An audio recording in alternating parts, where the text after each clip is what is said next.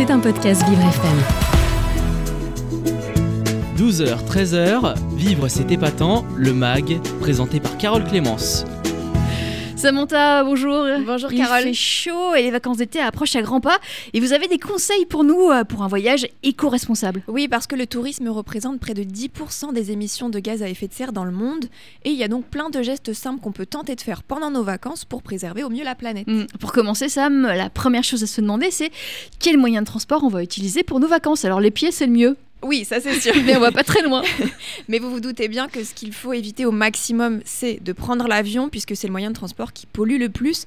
Mais après, si vraiment l'avion est obligatoire pour certaines destinations lointaines, tentez au moins de réserver, Carole, des vols sans escale. Ah. Parce qu'en fait, c'est au moment du décollage et de l'atterrissage que la consommation de kérosène est la plus élevée. Mais bon, le mieux, c'est quand même de privilégier des lieux de vacances pas trop trop lointains pour pouvoir y aller en train. Et je dis bien en train et non pas en voiture, car la voiture est pas mal polluante comparée au train qui est le moyen de transport le plus écologique. Et franchement, on peut dire qu'on a de la chance en France parce qu'il y a plein de superbes destinations qui sont accessibles par voie ferrée.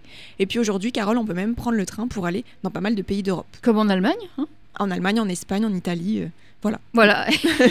Donc le choix d'une bonne destination rentre aussi euh, dans une démarche de vacances euh, éco-responsable, Samantha. Oui, et c'est pour ça que pendant les vacances d'été, il vaut mieux éviter les lieux touchés et menacés par le tourisme de masse, comme Venise ou Amsterdam par exemple, qui sont des villes qui étouffent. Et puis, il y a aussi des sites naturels fragilisés qu'il vaut mieux éviter l'été, comme le Machu Picchu par exemple. Et puis franchement, il existe énormément d'endroits plus calmes et moins convoités où vous trouverez forcément votre bonheur. Comme la Creuse. C'est ça.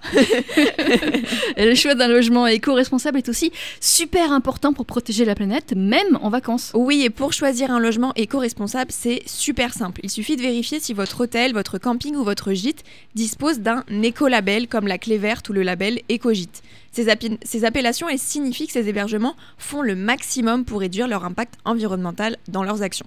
Mon Carole, maintenant que le transport et le logement sont bouqués, on passe à la préparation des valises. Et pour voyager éco-responsable, rien de plus simple que de prendre avec nous des produits zéro déchet. Ça va vous paraître tout bête dit comme ça, mais pour protéger la planète, même en vacances, il est important d'avoir sur soi une gourde et un tote bag. C'est quoi ça? Un tote bag, vous savez, c'est les sacs en tissu. Ah oui, oui, oui. Et donc justement, la gourde, elle vous permettra de ne pas acheter de bouteilles d'eau pendant votre séjour et le tote bag de ne pas utiliser de sac plastique pour faire vos courses. Voilà. Et sachant que les tote bags, euh, quand même, utilisent du coton qui est, ça. Qui, est, euh, qui est coûteux en eau. Donc c'est c'est pas totalement. Oui, mais une fois qu'on l'a, ensuite, on n'utilise pas d'autres sacs en plastique. Oui. C'est dans ce sens-là. Oui, on peut, voilà, c'est c'est discutable. Et, et enfin, Sam, pour passer des vacances éco-responsables, il faut aussi faire marcher l'économie locale. Oui, donc quand vous serez sur place, essayez d'acheter des produits locaux, que ce soit des fruits, des légumes, du poisson, du fromage ou du saucisson. Sachez que tout ce qui est local est bon pour la planète et en plus, c'est bien meilleur. Et puis, dernier conseil, quand on est en vacances, on a souvent l'habitude de ramener des petits souvenirs à nos proches. Et bien là aussi, on peut agir à notre échelle sur l'environnement. Il nous suffit d'éviter les pièges à touristes en achetant des, les traditionnels, par exemple, magnettes Made in China, mais plutôt de favoriser au contraire des objets artisanaux fabriqués localement. C'était un podcast Vivre FM. Si vous avez apprécié ce programme, n'hésitez pas à vous abonner.